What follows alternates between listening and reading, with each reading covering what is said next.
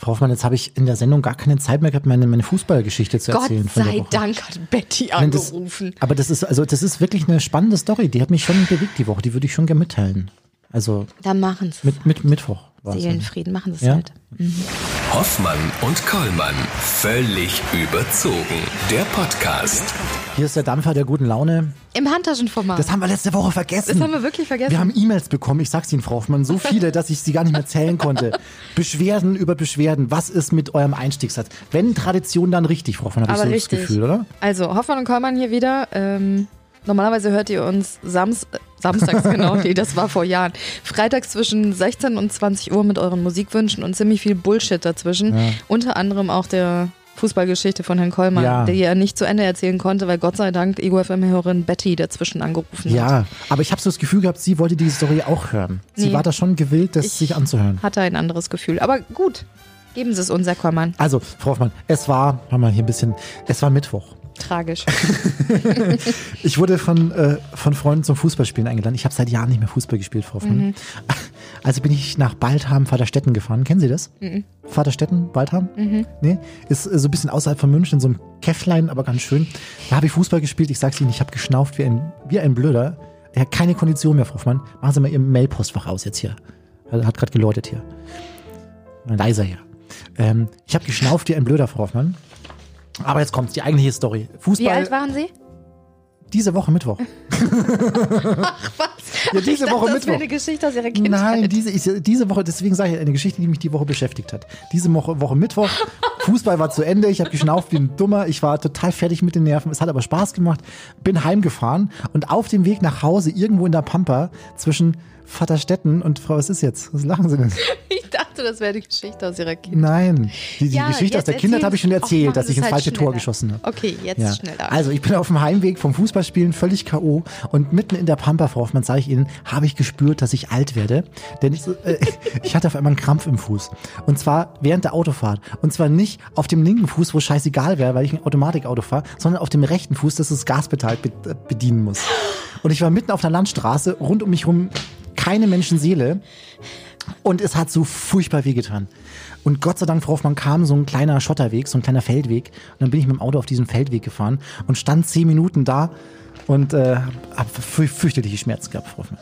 Ha- Hatten Sie schon mal so einen Krampf im Fuß, wenn sich das so verhärtet, so unten in der Muskulatur drin? Ha? Ha, haben Sie, das haben Sie schon mal gehabt, oder? Ah, schon lange nicht mehr. Wie schon lange nicht mehr. Schon lange nicht mehr. Sind Sie über das Alter schon drüber jetzt, oder? Schon drüber, genau. Nee, ich glaube, ich hatte das letzte Mal zu ähm, Unisportzeiten. Fürchterliche Geschichte, Frau Hoffmann. Ich habe kurz überlegt, ob ich Sie anrufen soll, aber es hätte mir eh nichts gebracht, ich weil Sie abhole. mit dem Radl hätte es ein bisschen gedauert. Oh, es ist sensationell. Ja. Oh, Das ist meine Geschichte der Woche. Haben Sie eine Geschichte der Woche? Nee, aber ich habe gerade gelesen, laut einer Studie kann es die Beziehung stärken, wenn man sich über den Partner lustig macht. Damit wäre das hier geschehen. Ist unsere Beziehung jetzt Aha, Partner? stärker? Ich habe irgendwas übersehen. Ja, heute hat uns Sophie doch gefragt, Ego FM-Hörerin Sophie, entweder A, ob wir heimlich verheiratet sind oder B, ob wir uns heimlich hassen. es gibt kein C. Also es ist C, auf jeden Es Fall ist es C. C, Sophie. Ja. Wir haben noch eine andere Frage reinbekommen heute während der Sendung von Johannes. Der hat geschrieben, warum eigentlich Wohnzimmer 1? Wie viele Wohnzimmer hat Herr Kollmann eigentlich? Ja, einfach unverschämt viele. Ja. Weiß auch nicht, wo wie der sein München Geld ist verdient. günstig. München ist günstig, da kann man sich das noch leisten. Ja? Ich guck mal mal in andere Städte wie Stuttgart New oder so, da York. ist das, New York, da ist das halt, da ist sowas nicht mehr, da haut das nicht mehr hin, Frau Hoffmann. Wir haben heute äh, noch über eine andere Sache gesprochen, Donald Trump und seinen, ähm, ja, seinen Wissenstest, den er vollzogen hat. Haben Sie den Artikel jetzt gelesen, den ich Ihnen geschickt habe? Nee, leider nicht. Ich hatte Sendung dazwischen, als sie hieß Hoffmann und Kollmann Musikwunsch-Sendung. Person, Frau, Mann, Kamera, TV. Zählen Sie das mal auf, bitte. Person, Frau, Mann, Kamera, TV. Genau, also Trump hat es auf Englisch gemacht. Person, Woman, Man, Camera, TV. Ich frage Sie in einer Stunde nochmal. Mal gucken, ob Sie es noch wissen. Wenn Sie es wissen, dann sind Sie genauso intelligent wie Donald Ich Trump. möchte intelligenter sein. Ach so, was ist auf dem Blatt hier? Ein Elefant. Richtig. Das wurde, das wurde ja auch gefragt. Was ich Ihnen noch erzählen wollte, ich habe äh, Perfect Place to Be gefunden. Ich war letztes Wochenende bei Freunden am Starnberger See. Die haben dort einen Campingplatz. Und ähm, obwohl es war nur fast Perfect Place to Be, weil es ist mir wirklich passiert, das ist, es ist glaube ich, selektive Wahrnehmung. Ich habe ja ganz schreckliche Angst vor Fröschen. Und äh, es ist wirklich so passiert, wir wollten eine kleine Nachtwanderung machen mit deren Kids, so über dem Campingplatz mit Taschenlampen. Und was ist passiert? Da ist mir ein Frosch über den Weg. Wir mal. Und ich natürlich vorher auf mega cool und total entspannt gemacht und oh, wir gehen jetzt Eulen gucken und plötzlich war ich diejenige, die kreischend und quiekend wieder ins Campingzelt gerannt ist. Das war ziemlich doof. Wussten Sie eigentlich, dass es nur zwei Ängste gibt, die angeboren sind? Einmal die Angst vorm Fallen und dann die Angst vor lauten Geräuschen. Alles andere ist angelernt. Aha. Und wo wir schon mal bei Angst sind, Ich wollte gerade sagen, Sie haben viele ängstliche Nächte äh, hinter sich in den letzten Jahrzehnten. Äh, was Bücherlesen angeht, was sind so die abenteuerlichsten, gruseligsten ja, Schriften, die Sie so zu sich genommen haben? angefangen hat alles mit Stephen King natürlich, Aha. mit S und Hab ich der gelesen. Kuscheltiere und ähm, dann habe ich angefangen, so in den letzten Jahren äh, Sebastian Fitzek zu lesen. Den habe ich kennengelernt 2012. Da hatten wir schon mal ein Interview mit ihm. Da wurde nämlich gerade das Kind verfilmt. Und es geht eigentlich an ganz, ganz krass menschliche Abgründe. Und ähm, er wird, glaube ich, auch der Stephen King von Deutschland genannt. Mhm. Und ähm, letzte Woche erst habe ich sein Buch Passagier 23 zu Ende gelesen. Mhm. Und lustigerweise soll ich mal kurz die Story erzählen, warum wir ihn gleich überhaupt am Telefon haben. Sagen Sie? Weil mich nämlich gestern der Jo vom Sound of the Forest Festival angerufen hat. Ich wollte mit dem darüber quatschen, was sie nächste Woche am 1. August Tolles machen. Die haben nämlich einen Livestream von ihrem Festival über Arte. Und da sind wir natürlich mit dabei und müssen das unbedingt schon promoten, ähm, damit da ganz viel Aufmerksamkeit drauf kommt und damit wir 2021 wieder im Mar am Marbach-Stausee im Odenwald zusammen feiern können beim Sound of the Forest Festival. Also bitte alle, alle streamen. Und dann meinte der Jojo, äh, Joso zu mir, oh, ich bin immer noch so ein bisschen beleidigt, dass ihr vor zwei Jahren nicht mit auf der Lesereise mit mir und Sebastian gewesen seid. Ich so, was für ein Sebastian? Er so, Sebastian Fitzek natürlich. Und ich so, "Ah, du hast Connections zum Sebastian, den habe ich schon seit acht Jahren nicht mehr gehört. Und er hat gesagt, ja klar. Und habe ich gesagt, passt mal auf, den holen wir uns jetzt in den Podcast. Genau. Er ist Deutschlands erfolgreichster Autor von Psychothrillern. Seine Bücher werden mittlerweile in 24 Sprachen übersetzt. Wir übersetzen ihn heute in eine ganz einfache, nämlich in die Sprache Deutsch. Jetzt bei uns in der Leitung. Hoffmann und Kollmann. So, jetzt aber mal im Ernst. Ego FM. Schöne neue Radiowelt. Egal an welchem heißen Sommerstrand ihr in den Ferien liegen werdet, ihr werdet auf jeden Fall eine eiskalte Gänsehaut bekommen, wenn ihr ein Buch von unserem nächsten Gast in den Händen haltet. Und ich bin sehr froh, dass er heute für uns Zeit hat. Sebastian Fitzek. Hallo, grüß dich, Sebastian. Hallo, ich grüße Hallo. euch. Hi, das sieht ja auch ganz gemütlich aus bei dir. Wo erwischen wir dich gerade? Ähm, das ist hier sozusagen mein, mein, mein Schreibbüro. Ich bin hier ganz alleine. Am Freitag ist hier sonst sowieso keiner. Wir haben also Social Distancing sowieso schon, schon länger praktiziert. Und ähm, ja, ich habe mich eingemietet in der Bürogemeinschaft, weil das ist immer ruhiger, als wenn man äh, zu Hause schreibt. Das kennen wir auch. Ja, kennen wir auch. Du hast den Verschwörungsroman Noah über ein tödliches Virus, äh, das eine schwere Grippeepidemie nach sich zieht, geschrieben. Hättest du es für möglich gehalten, dass sowas auch mal in Wirklichkeit passiert? Naja, also, dass eine Pandemie passiert, ja schon. Dass das diese dass das so schnell passiert, nein. Ähm, ich hätte mir wirklich gewünscht, dass das Fiktion geblieben wäre. Und ich muss auch ganz ehrlich sagen, ich glaube, jetzt hätte ich den Roman erstmal zurückgezogen und pausiert, weil ähm, damals habe ich den zur Unterhaltung geschrieben und da spielen ja auch Verschwörungstheorien eine große Rolle.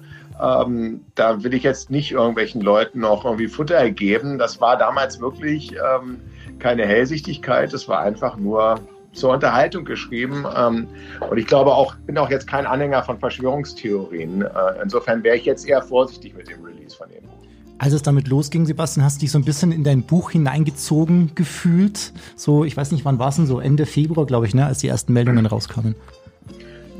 Ich muss ganz ehrlich sagen, ähm, für, äh, für mich war das so, ich war eher von den Meldungen paralysiert. Ähm, ich war auch gar nicht mehr in der Lage, äh, jetzt großartig beispielsweise Bücher zu lesen oder zu schreiben. Viele haben mir gesagt, Mensch, als Autor, das muss doch jetzt super sein, Homeoffice ist doch eh dein Ding und jetzt hast du mehr Zeit, musst keine Lesung machen, kannst ja mehr schreiben. Also am Anfang schnellte meine äh, durchschnittliche Bildschirmzeit auf 8 Stunden 30 Minuten am Tag hoch und ich habe einfach nur äh, alle Informationen gesuchtet, die es über dieses Thema irgendwie gab und musste mich dann auch irgendwann richtig selber disziplinieren und sagen, jetzt haben wir auch genug auf den R-Wert gestarrt, jetzt ähm, machst du mal was ganz anderes. Und insofern wird auch ähm, eine Pandemie ganz sicherlich nicht in meinen nächsten Büchern vorkommen. Ich glaube, davon haben wir alle jetzt mal die Schnauze voll. Das stimmt. Du hast deine Fans auch nicht im Stich gelassen, denn du hast das mega kreativ genutzt, die Corona-Zeit, äh, und hast Kurzgeschichten mit, dein, mit deiner Anhängerschaft zusammen entwickelt. Ja, das war genau diese Überlegung, wo ich gesagt habe, Mensch, also jetzt muss man doch irgendwas Positives machen innerhalb der Krise. Das ist ja so, dass immer ein Mangel häufig äh, zu Kreativität führt. Künstler können davon im wahrsten Sinne des Wortes ein Lied singen. Wenn sie Liebeskummer haben, schreiben sie tolle, äh, tolle, tolle Songs. Und bei mir war das so, dass ich gedacht habe, ja, jetzt die hundertste Lesung zu machen im Netz, das ist schön und gut, aber vielleicht gibt es ja auch was anderes. Und ich habe mich daran erinnert, dass viele, viele auf Lesungen gesagt haben, ich würde auch gerne mal ein Buch schreiben, wie geht denn das? Und da dachte ich, naja, dann könnten wir ja die Zeit gemeinsam nutzen und was gemeinsam entstehen lassen. Und es entstand dann eine gemeinsame Kurzgeschichtensammlung die wird jetzt zugunsten des deutschen Buchhandels ähm, ab September verkauft. Also da haben auch namhafte Autoren sich beteiligt, wie jetzt beispielsweise Charlotte Link oder Frank Schätzing, Ursula Posnanski. Auch ich habe was beisteuern dürfen und das wird äh, als Anthologie dann äh, verkauft und alle Gewinne kommen dem ähm, dem deutschen Buchhandel. Da gibt es einen ähm, Verein, der sich darum kümmert, vom Börsenverein Buchhändlerinnen und Buchhändler, die es in der Krise besonders äh, erwischt hat, auch Auszubildende, die vielleicht äh, jetzt äh, nicht weiter gefördert werden, die ähm, werden da ganz besonders unterstützt. Hättest du dir vor dieser Zeit wahrscheinlich auch nicht vorstellen können, dass du mal zusammen mit deinen Fans über Instagram Geschichten ja. entwickelst, oder? nee, ehrlich gesagt nicht. Ich habe auch, man muss auch sagen, diese Idee kam erstmal als Idee und da mussten wir on the flight, wie man neudeutsch so schön sagt, ständig nachkorrigieren, weil es ist natürlich so eine Sache, wie gibt man besonders viele Parameter vor. Am Anfang konnte ich ja aus dem Vollen schöpfen und sagen, guck mal, lass uns erstmal auf eine Grundfrage einigen. Da kamen wahnsinnig tolle Ideen von den Usern, beispielsweise die, die jetzt gewonnen hat, war, was wäre, wenn du ein fremdes Handy findest, aber auf dem Handy sind Bilder von dir selbst drauf. So haben wir gesagt, das ist eine gute Ausgangssituation. Aber beispielsweise, wir haben nicht damit gerechnet, dass sich am Ende haben sich 1142 Menschen daran beteiligt. So viele Einsendungen gab es. Haben noch weit viel mehr zugeguckt und zugehört. Auf der Website kann man gerne mal nachlesen. Wir schreiben zuhause.de. Ähm, also nicht wir bleiben zu Hause, sondern wir schreiben zuhause.de. Da sind die ganzen Geschichten gerade veröffentlicht. Es gibt noch ein E-Book-Voting, was gerade läuft. Mhm. Krass. Tolle Idee. Unglaublich. Mhm. Hast du früher als Kind schon äh, Geschichten geschrieben und waren die auch mit Horror besetzt? Nein, ich habe zunächst einmal viele Geschichten erzählt und vorgelesen bekommen. Da spielte auch mein Vater eine große Rolle. Der war ein ganz großer Fan von Edgar Allan Poe und ähm, habe ja sehr früh mit dem Raben, dem Gedicht äh, beispielsweise in Berührung gekommen. Dann hat er mir aber auch von wahren Kriminalfällen, wollte eigentlich mal Reporter werden, hat deswegen Germanistik studiert. Auch meine Mutter war Deutschlehrerin und ähm, ist dann aber als Lehrer hängen geblieben. Aber seine heimliche Leidenschaft waren halt immer noch so Kriminalreportagen und dann ging es halt ähm, um Harman, den Serienmörder, auch Jack the Ripper und so, die ganzen Geschichten. Ähm, da bin ich vielleicht ein bisschen zu früh mit konfrontiert worden. Und ich hatte einen Freund, einen sehr guten Freund, der mich sehr früh mit Videos aus der Bibliothek versorgt hat. Da haben wir den Bibliothekenausweis gefälscht von seinem Vater. Und weiß ich noch, einer der wirklich Schlüsselmomente war, dass wir Klapperschlange äh, Snake Biskin mit Kurt Russell gesehen haben. Kann ich allen nur empfehlen, das nicht, ähm, die nicht kennen. Ähm, Ganz Manhattan ist ein Gefängnis, grausame Zustände und die Maschine des amerikanischen Präsidenten stürzt ab und Kurt Russell ist der Einzige, der ihn da rausholen kann. So ist bei mir die Was wäre wenn Idee. Was wäre wenn so ein Szenario ist? Da war ich, weiß ich, zwölf oder so oder 13 und, und da ging es eigentlich los, dass ich mich mit Spannungsthemen beschäftigt habe. Aktuell schreibst du auch an einem Buch, beziehungsweise es wird, glaube ich, bald veröffentlicht, Der Heimweg. Der Heimweg kommt was ich finde, das Interessante an, der, an dem Buch ist, dass es äh, darauf beruht, auf einer Institution, die es wirklich gibt, nämlich dem Heimwegtelefon. Vielleicht kennt ihr das, ihr habt Angst, mhm. abends alleine nach Hause zu gehen, dunkler Parkplatz, Wald oder keine Ahnung was. Da kann man nicht gleich die Polizei rufen und sagen, ich habe Angst. Mhm. Da ist ja vielleicht gar nichts, vielleicht nur ein Schatten. Oder da steht halt einer arm und allein in der Bushaltestelle, aber man will ihm ja nicht gleich was Böses unterstellen. Da kann man tatsächlich das Heimwegtelefon anrufen, zumindest Freitag bis äh, äh montags früh, immer so von 22 bis 4 Uhr morgens sitzt da jemand an dem Apparat und beruhigt dich, bringt dich mit einer sympathisch beruhigenden Stimme nach Hause, begleitet äh, dich und nimmt dir auch die Angst, kann im Zweifelsfall eben auch Hilfe holen. Und das gibt es in Real. In meinem Thriller ruft eine Frau dieses Heimwegtelefon an und auf einmal steht nicht nur ihr Leben, sondern auch das desjenigen, der dieses Heimwegtelefon bedient, ähm, unter Gefahr. Die Überschrift klingt schon sehr gruselig. Wer das Datum seines Todes kennt, hat mit dem Sterben schon begonnen. Ja. Ähm, Gruselig geht's ja meistens in deinen Büchern zu. Jetzt hast du vor kurzem mal ähm, in einem Interview erzählt, dass Menschen aktuell in dieser Zeit gerade gar nicht so wirklich auf, auf seichten Inhalt stehen, sondern äh, gerade auf sowas, also auf spannende Dinge, auf, auf äh, ja, gruselige Sachen, auf Thriller. Ist es bei dir ja. selbst auch so? Also ich habe dann tatsächlich irgendwann auch wieder angefangen, also man kann das bestimmt nicht so verallgemeinern. Also so wie es bestimmt Leute gibt, die jetzt sagen, ich will jetzt mit Mord und Totschlag gar nichts zu tun haben, äh, auch nicht mehr in der Fiktion. Aber es ist eben nicht so, wenn man sich beispielsweise jetzt mal die Netflix-Charts oder angeguckt hat, in der Hochphase des Lockdowns, da war dann auf einmal, oder in den Streaming-Charts Contagion ganz weit oben. Also da gab es dann wirklich so Pandemie-Endzeit-Thriller, mhm. die auch noch ausgegraben worden sind von früher wieder. Äh, jetzt gerade im ZDF ähm, äh, ist von Christian Albert, der hat ja äh, auch abgeschnitten gedreht, der Regisseur. Der hat eine äh, Miniserie über ein Virus, was ähm, an der Nordseeinsel ausgebrochen ist, gedreht, aber schon seit vor vier Jahren entwickelt. Also da wusste das gar nicht. Äh, die Nachfrage nach, nach diesen Stoffen ist fiktional doch nach wie vor sehr, sehr groß. Und ich glaube, es hängt eben einfach damit zusammen, dass wir ein wenn wir Angst vor der Realität haben und keine Lösung haben, was mache ich jetzt konkret in der Realität, dass wir dann ähm, uns in die Fiktion flüchten und sagen, ah, okay, zum Glück ist es bei uns nicht ganz so schlimm. Einerseits, andererseits, ich verstehe jetzt vielleicht auch die Zusammenhänge, wie ist das Virus entstanden ähm, und dann, ähm, Gott lobt, man hat ja hoffentlich häufig ein Happy End und hofft, dass man dieses Happy auch noch im realen Leben hat. Also insofern, ähm, es gibt Leute, die die gerade, wenn sie, so, so, so wie Leute, die gerade, wenn sie ähm, Liebeskummer haben, traurige Songs hören, ist es so, dass Menschen, die gerade selbst Angst haben, sich in so eine Angstexposition begeben. Mhm, mhm. Krass. Sebastian, kurze Side-Story. Vor drei Tagen war es. Da habe ich mich mit einem Freund getroffen, gehe äh, bei ihm am Bücherregal vorbei und sehe da eine komplette nur Fitzek-Reihe. Und ich so zu ja. ihm, ah, wie krass. Und er so, ja, ich lese gerade ähm, die Therapie und ja. ich so, ja, ich habe gerade letzte Woche Passagier 23 zu Ende gelesen. Dann habe ich ihm heute Morgen geschrieben, rat mal, wen wir heute im Podcast haben. Und er ist voll ausgeflippt. So, und dann hat er gesagt, pass auf, frag bitte die Frage. Ja. Zum einen, wie kann es sein, dass man denkt, alles klar, das kann sich nicht mehr steigern, wir sind gerade am Höhe, beziehungsweise für die Charaktere am Tiefpunkt und dann geht's ja. noch mal eine Stufe runter. Bei Passagier ja. 23 muss ich sagen, du bist für echt viele fiese Nächte zuständig für Albträume. Das war echt, das war wirklich das krasseste, unterste Kanone. Das habe ich noch nie. Wirklich, so weit ging meine Fantasie nicht. Das ist wirklich extrem gewesen. Wo, ja. wie, wo kommt das her? Auch diese fiesen Charaktere. Wo entspringt das? Gräbst du irgendwo im tiefsten Inneren oder findest du das irgendwo? Wie lässt du dich da inspirieren? Naja, also zunächst einmal ist es so, dass man selber, ähm, das sage ich ja auch häufig, ein Weichei sein muss. Man, man muss halt sich selbst leicht Angst machen können. Man muss das nachvollziehen können, diese Ängste. Man darf im Gegenteil nicht abgestumpft sein um dann ähm, sich in die Situation auch der Opfer hineinzubegeben zu können und, und dann das auch potenzieren zu können natürlich. Also wenn man eine ängstliche äh, Natur ist, malt man sich einen dunklen Waldweg sehr viel grausiger aus, als wenn man total gelassen und cool äh, da durchgeht. Mit anderen Worten, also ich finde das schon in der Realität, habe selber da eine Antenne für und äh, denke mir dann, oh Gott, hoffentlich passiert erst nicht das und das. Und dann sagen wir, was wäre, wenn es noch schlimmer wird, also wenn man das Rad dann weiterdreht. Und dann glaube ich, dieser Satz, dass jede gute Lüge, um geglaubt zu werden, einen wahren Kern braucht, auch in der Literatur stimmt.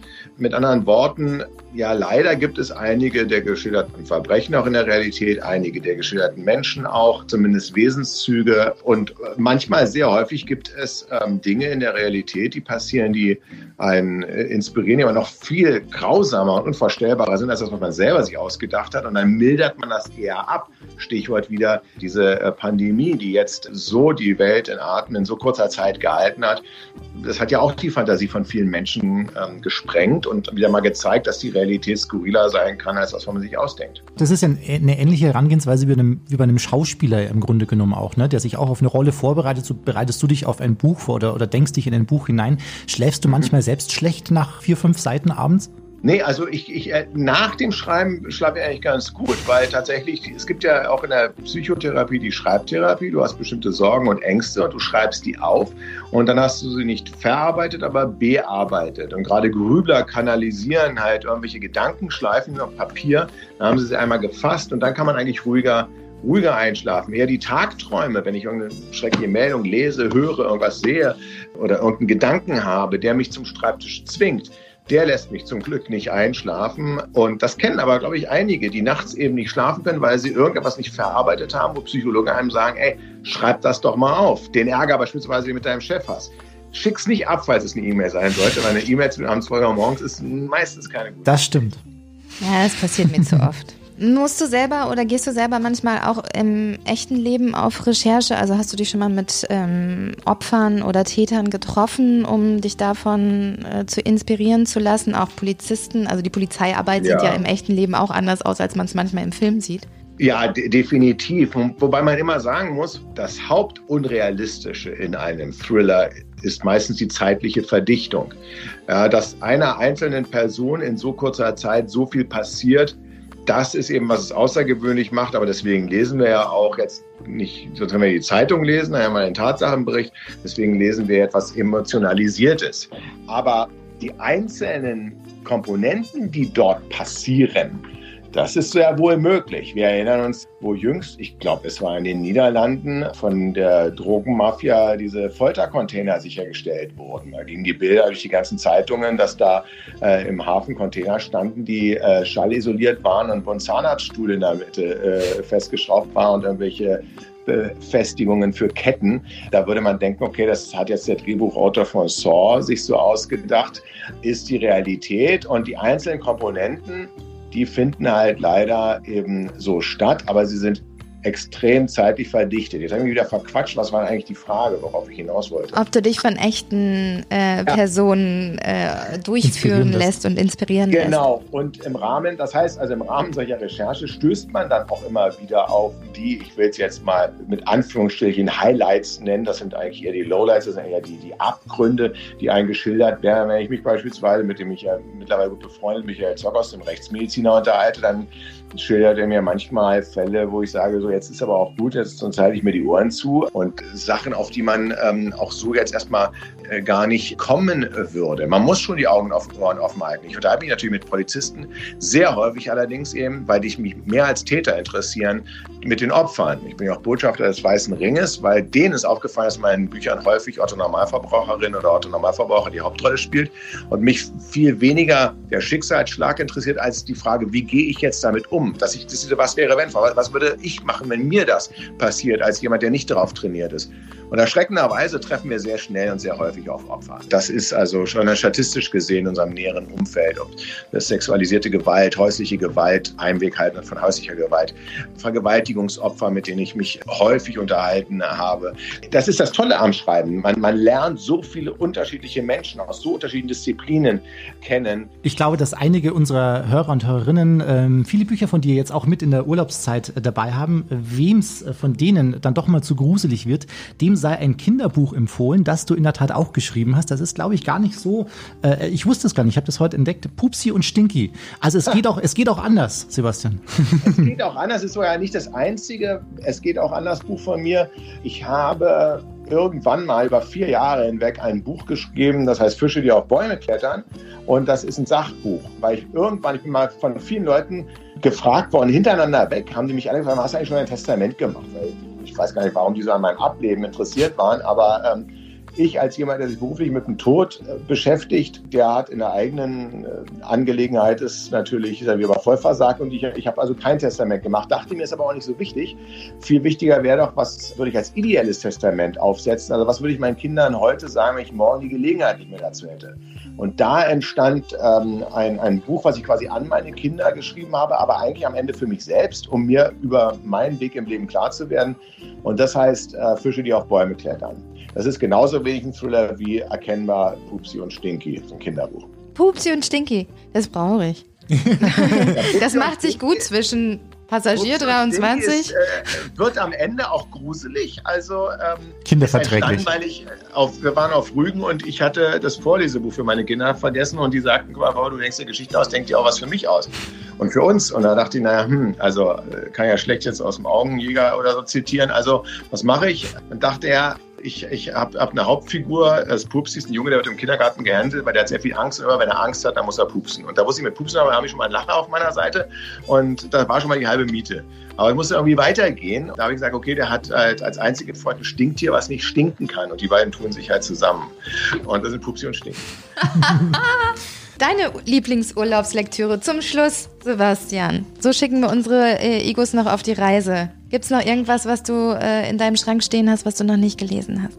Also ich bin gerade mit dem neuen äh, Michael Robotham zu, zu Gange, ein Autor, den ich ja sehr verehre. Schweig still heißt das, glaube ich. Die Titel finde ich alle ein bisschen blöd, weil die kann man sich nicht merken, die klingen alle ähnlich. Sie bei Harlan Coben, den mag ich auch super gerne.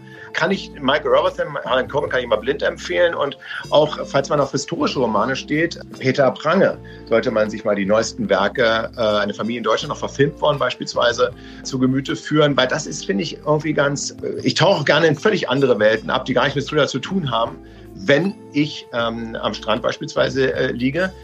Was ich da in der Kombination dringend empfehlen kann, ist 1793. Es gibt auch 1794. Keine Sorge, man hat jetzt nicht 1792 Bände verpasst, sondern das ist die Jahreszahl. Auf jeden Fall spielt in Stockholm ein ultra brutaler historischer Thriller. Hat den schwedischen Krimipreis gewonnen, ist wahnsinnig poetisch geschrieben, macht es aber strengweise nicht viel besser, sondern fast noch schlimmer und wo man sich denkt, naja gut, zum Glück, das ist so lange her, diese Grausamkeiten.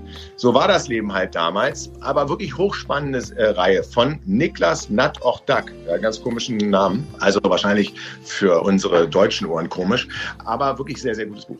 Sebastian, es hat uns sehr gefreut, dass du heute äh, Zeit für uns hattest. Wir freuen uns auf den 21. Oktober, wenn das Datum noch stimmt, da kommt nämlich der Heimweg, der Heimweg in den Buch. Genau, das stimmt doch, genau. hoffentlich. Und vielleicht bist du ja bald wieder auf Lesereise und dann sehen wir uns nochmal. Dann komme ich bei euch vorbei. Wunderbar. Das wäre wunderschön. Sebastian, vielen Dank dir. Danke euch, danke.